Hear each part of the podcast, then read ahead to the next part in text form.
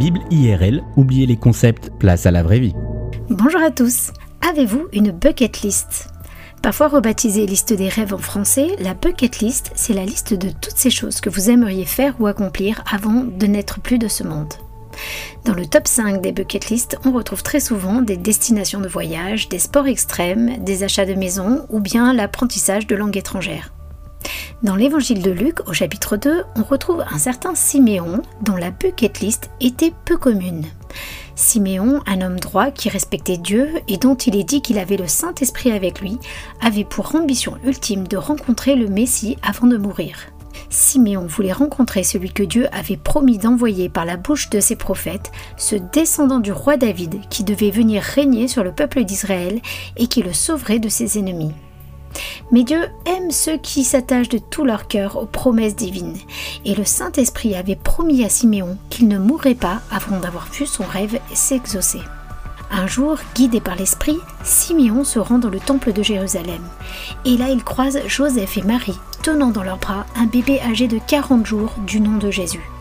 Alors Siméon, que j'imagine tremblant d'émotion, demande à prendre le bébé dans ses bras, puis se met à louer Dieu en disant Maintenant Seigneur, tu as réalisé ta promesse.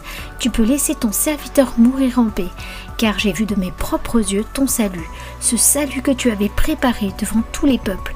C'est la lumière qui te fera connaître aux nations du monde et qui sera la gloire d'Israël, ton peuple. La déclaration de Siméon est un vrai cours de théologie. Siméon avait compris que ce bébé n'était autre que le roi que le peuple d'Israël attendait depuis toujours. Ce bébé, c'était Dieu fait homme, la lumière qui permettrait au monde de sortir des ténèbres. Mais tout à coup, le tableau semble s'assombrir, et il a certainement fallu beaucoup de courage à Siméon pour continuer à parler. Car après les avoir bénis, se tournant vers Marie, Siméon va alors prophétiser la suite des événements.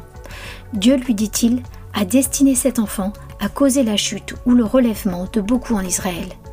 Il sera un signe de Dieu auquel les gens s'opposeront. Il mettra ainsi en lumière les pensées cachées dans le cœur de beaucoup. Quant à toi, Marie, la douleur te transpercera l'âme comme une épée. Siméon avait pris au sérieux les promesses de Dieu. Il s'y était attaché comme à son plus grand trésor.